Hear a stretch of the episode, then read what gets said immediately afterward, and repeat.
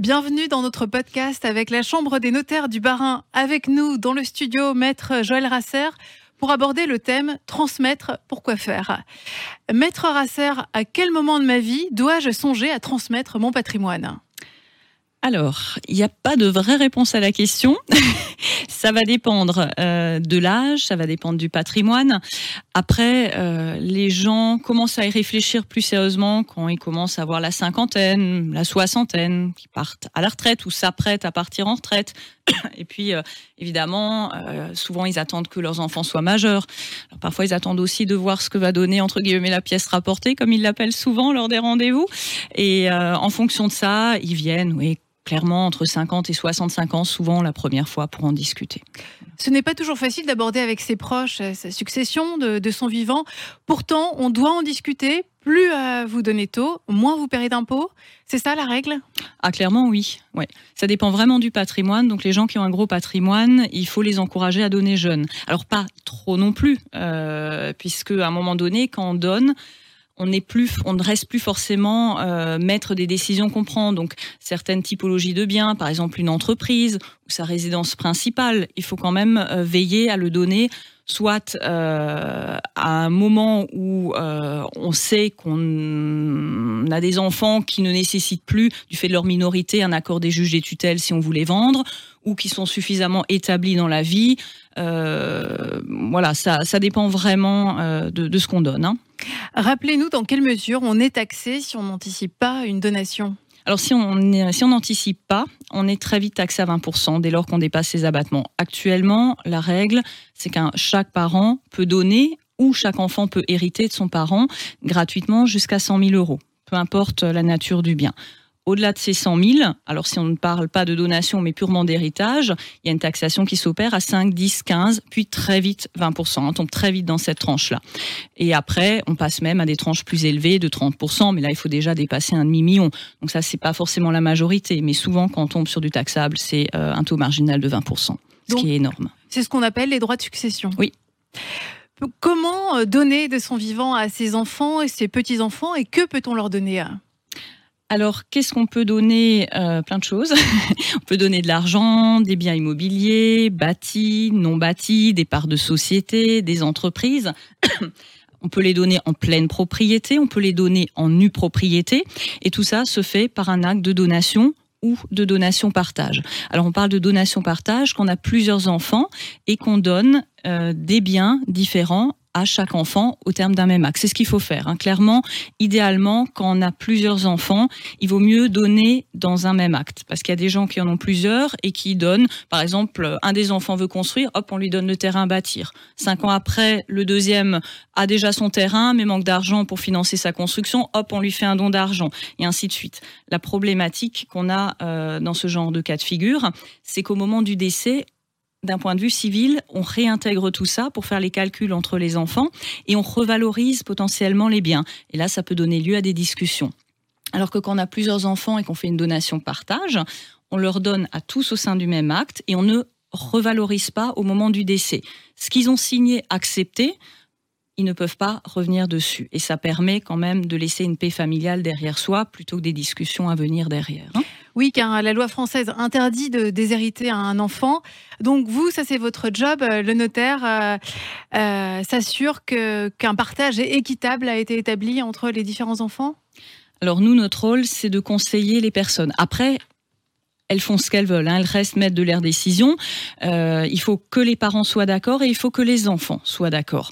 Et après, il faut voir comment on donne. Souvent, on donne, ça c'est important aussi que les gens le sachent, et c'est surtout aussi ça euh, l'intérêt fiscal de la donation. Ils ne donnent pas la pleine propriété des biens, mais ils donnent souvent la nue propriété et se réservent l'usufruit. Alors si vous voulez, en résumé, la pleine propriété d'un bien se décompose entre la nue propriété, qui est la propriété en elle-même du bien, c'est l'enfant qui est nu propriétaire mais qui est privé de la jouissance, et le parent qui se réserve l'usufruit du bien, donc il peut en jouir, c'est-à-dire pour un bien immobilier vivre dedans, pour un bien immobilier le louer, en tirer le revenu, aussi gérer. Et donc ça permet aux parents de garder la maîtrise du bien tout en l'ayant transmis. Et l'usufruit a une valeur qui n'est pas négligeable. Par exemple, un bien de 100 000 euros, si vous le donnez alors que vous avez entre 51 et 61 ans, vous divisez fiscalement la valeur par deux. Si vous avez entre 61 et 71 ans, vous pouvez quand même encore déduire 40%. Donc un bien de 100 000, vous le donnez fiscalement pour seulement 60 000. Et c'est là vraiment l'intérêt énorme d'un point de vue fiscal de la transmission anticipée. Vous donnez un bien pour une valeur fiscale moindre. Ce qui veut dire que si les parents vivent encore 15 ans à compter de la donation, on considère fiscalement qu'ils n'ont pas donné ce bien, ce qui est tout bénéfice pour les enfants. S'ils vivent encore euh, moins de 15 ans, Là, c'est ce qui est donné qui est réintégré dans la succession. Ce qui veut dire, si par exemple vous avez donné à 55 ans, vous ne réintégrez dans la succession que la moitié de la valeur du bien qui correspond à la nue propriété qui a été donnée. Et toute la valeur de l'usufruit est définitivement fiscalement gagnée. Et c'est pour ça on encourage les gens à donner. je disais avant, pas trop jeune, il faut quand même faire attention. Parce qu'une fois qu'on a donné, on ne peut plus vendre. Il faut l'accord des enfants pour vendre. Et il peut y avoir éventuellement une répartition du prix. Mais cependant, plus on attend, moins l'usufruit a de valeur. Et c'est un peu moche à dire, mais on a les chances de vivre encore 15 ans, ça me nuise aussi avec le temps. Donc si on a un gros patrimoine et qu'on veut faire plusieurs fois euh, les donations, bah, il faut vivre 15 ans, puis de nouveau 15 ans, etc. Il y a encore quelques années, on pouvait donner plus et à intervalles plus courts. Mais aujourd'hui, c'est 100 000 euros par parent, par enfant, tous les 15 ans. Ça, c'est la règle de base. Et si le donateur a moins de 80 ans, il peut profiter du don Sarkozy? Ça s'ajoute à cette règle? Oui, absolument. Alors ça, ça ne part pas des 100 000, mais c'est dédié au don d'argent. Alors, on l'appelait le don Sarkozy, ça a été pérennisé depuis dans une, euh, dans une volonté euh, du gouvernement de, de, permettre la transmission euh, d'argent. Alors, il faut juste faire attention, c'est un petit peu encadré, il faut que la personne qui reçoit soit majeure, il faut que la personne qui donne ait moins de 80 ans, et surtout, surtout, il faut le déclarer. Donc, avant de donner euh, des sommes euh, qui peuvent entrer euh, dans le cadre de cette loi, idéalement, il faut en parler au notaire pour voir comment on le fait, soit pardon manuel, soit par acte notarié. Surtout si on a plusieurs enfants, de faire même des dons d'argent hein, par acte notarié, ça a de vrais intérêts de nouveau pour éviter qu'on commence à regarder au moment du décès ce que chacun des enfants a fait de l'argent qui a été reçu et c'est limité à un montant de 31 865 euros également tous les 15 ans, ce qui permet déjà 31 865 euros par parent par enfant de transmettre une belle somme au final. Donc il ne faut pas hésiter, mais il faut que ce soit déclaré absolument dans le mois. Si ça c'est pas fait, ça part de l'abattement général des 100 000 et ça c'est dommage. Et par rapport au don d'argent, euh, une question qu'on nous pose souvent, je me permets juste, hein, euh, souvent les, les gens demandent à partir de combien on déclare. Alors là encore, on ne pourra jamais vous dire avec certitude une somme exacte. Mais ce qu'il faut retenir, c'est que c'est variable d'une personne à l'autre. Ça dépend du patrimoine, des revenus, des habitudes. C'est vraiment la différence entre le cadeau qui n'est pas à déclarer et le don qui lui l'est. Donc, tout dépend du capital qu'on a. Pour quelqu'un, donner 5000 euros, ce sera un cadeau parce qu'il a beaucoup de patrimoine, beaucoup de revenus. Pour une autre personne, 5000 euros, ce ne sera pas grand-chose. Eh ben, cette personne pourra le passer en cadeau de Noël, en cadeau d'anniversaire. Mais dès lors qu'on commence à avoir un doute, il vaut mieux déclarer. souvent, les gens ne déclarent pas pensant payer de l'impôt. Or, avec ce don que vous appelez Sarkozy, qui a été pérennisé depuis, ben, on peut le déclarer, le faire officiellement, et de toute façon, on ne paiera rien. Alors, autant le faire. Oui, c'est tout bénef. Voilà. En fait, les gouvernements incitent euh, les générations d'un certain âge, euh, les plus aisées aussi, à transmettre euh, de leur vivant une partie de leur patrimoine à leurs descendants en fait, c'est aussi pour relancer la, consommation Oui, justement, ces dons d'argent. Alors, il y a eu une autre euh, loi qui est sortie il y a quelques mois de ça, mais qui, elle, pour l'instant, n'est que sur une durée limitée, qui permet, dans certains cas de figure, également toujours pour les dons d'argent de donner 100 000 euros. C'est pour des gens qui construisent, euh, c'est pour des gens qui investissent dans des PME, font une certaine typologie de travaux. Donc le don d'argent est véritablement encouragé. Hein. Ça c'est euh, ça c'est clair. Hein. Et en plus de ça, ce qui peut encourager euh, aussi, c'est le fait que la loi permette aussi les donations transgénérationnelles. Donc vous pouvez donner à vos enfants, mais vous pouvez aussi donner à vos petits-enfants. Hein. Et tout ça au sein d'un même acte. Quelqu'un qui a deux enfants peut donner par exemple à son fils et aux deux enfants de sa fille. Tout ça peut se faire. Quels sont vos conseils pour la transmission euh, des biens immobiliers euh, comme la maison familiale? Alors, il faut bien y réfléchir. Il faut donner, c'est vraiment fiscalement extrêmement intéressant. Il faut le faire à un moment donné où on est prêt. Parfois, les gens ont une inquiétude par rapport à leur résidence principale parce qu'ils disent oui, mais moi, une fois que j'ai donné, je peux plus vendre si mes enfants sont pas d'accord. Et si ça, c'est vraiment le seul frein à la donation, c'est dommage de pas faire la donation à cause de ça, vu les avantages fiscaux énormes qui en découlent.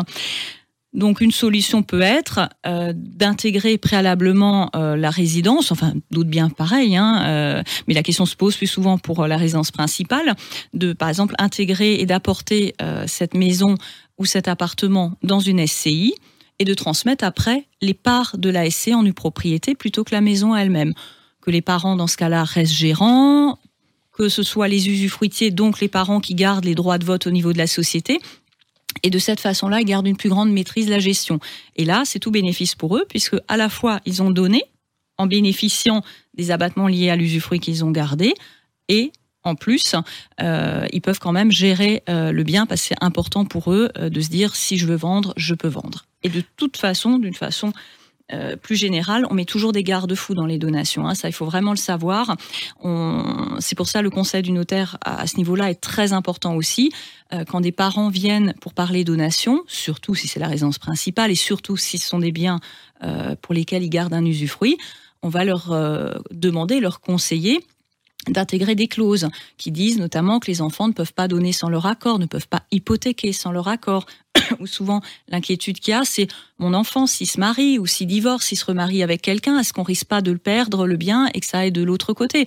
Ben Non, on met des interdictions de mise en communauté.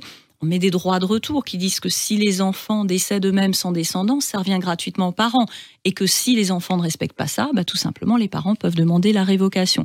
Et ça, pour un parent qui donne, c'est très important d'avoir cette garantie-là que l'enfant derrière ne peut pas faire ce qu'il veut avec les biens qui ont été donnés. Oui, c'est des clauses qui apportent des garanties. Absolument. Et donc la SCI, la Société civile immobilière, vous l'avez dit, c'est un outil intéressant pour transmettre son patrimoine. Oui, ça peut être complémentaire, ouais, pour certains cas, oui. On parle aussi beaucoup d'assurance vie. L'assurance vie est également un outil intéressant pour transmettre son capital? Alors c'est un outil intéressant, c'est une transmission qui se fait cette fois-ci au décès, parce que les donations, c'est vraiment transmettre du vivant, mais en gardant souvent l'usufruit. L'assurance vie, c'est je fais un contrat, je dis qui en est bénéficiaire. Il faut savoir que euh, on peut euh, mettre ses héritiers ou quelqu'un d'autre dedans. Alors évidemment, il faut pas euh, s'en servir pour déshériter quelqu'un. C'est pas le but. D'ailleurs, on ne peut pas. Il y a des garde-fous hein, si les primes sont manifestement exagérées. Mais cependant, c'est un outil qui est sous certaines conditions hors fiscalité. Alors c'est pas non plus toujours hors fiscalité comme le pensent certains. Tout dépend de la date du contrat. Tout dépend de quand la personne a versé les primes, quel âge elle avait. Idéalement, si vous avez euh, le choix, c'est de euh, verser les primes avant les 70 ans, puisque une fois le 70e anniversaire passé, sauf si on a des tous anciens contrats d'avant 91, au-delà de 30 500 euros, ça peut réintégrer l'assiette euh, de la fiscalité. Ça sous-entend pas forcément qu'il y a nécessairement une fiscalité à la clé, mais que ça pourrait l'être. Donc il faut euh, idéalement donner avant 70 ans. Les âges dans les donations, c'est pareil, ont souvent une importance. Il faut faire attention. Je parlais d'usufruit avant, bah, il, il, vaut mieux donner à 50 ans qu'à 51. Il vaut mieux donner à 60 qu'à 61 parce qu'on perd 10%. Avec l'assurance, c'est pareil, l'assurance vie. Il vaut mieux donner à 69 qu'à 71. Donc il faut toujours euh, se faire conseiller par rapport à ça euh, et s'y prendre à temps, au moins déjà au niveau euh, du conseil. Hein. Oui, il y a des âges clés. Hein. Oui, c'est ça, à pas louper. Vous l'avez dit, euh, votre client est libre de décider de son héritage. On parlait tout à mhm. l'heure, euh, on n'a pas le droit en France, la loi française interdit de déshériter un, enfant, mais on voit euh, dans la presse People qu'il y a quand même des gens qui détournent la loi.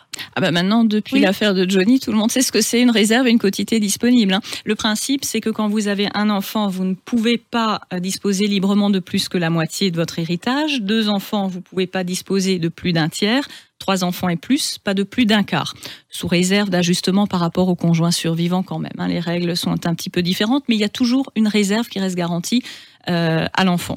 Et ça, euh, c'est important. Il y a des personnes qui pensent que parce qu'elles vont faire un testament, hop, on peut déshériter l'enfant. Non, ça, on ne peut pas. L'enfant pourra toujours, euh, même si vous faites un testament en disant que tout est pour une personne, n'importe quoi, tout est pour le voisin alors que vous avez un enfant l'enfant pourra toujours faire une action pour demander à minima sa part. Hein. Alors les testaments, c'est souvent plutôt les, euh, les gens qui n'ont pas d'enfants ou euh, des gens, souvent des jeunes, font des testaments. Hein. Étonnamment, c'est les plus jeunes avec qui c'est le plus facile d'en parler et c'est souvent eux qui le font le plus. Hein. Un jeune couple, paxé ou pas paxé, mais en tout cas pas marié, euh, qui achète son premier bien, bah, 9 fois sur 10, ils vont faire un testament pour se protéger. Ou des personnes qui n'ont pas d'enfants et qui veulent pas forcément que ça aille au frère, à la sœur, qui préfèrent que ce soit à telle filleule, à telle nièce, etc. Et c'est plutôt ces gens-là qui vont faire des testaments. Hein. Entre époux, on fait plutôt des donations entre époux souvent. Hein. Oui, donc le testament est aussi une clause, une garantie euh, du suivi de, de son héritage. Oui, Merci pour tous ces conseils, maître Joël Rasser, membre de la Chambre des notaires euh, du Barin.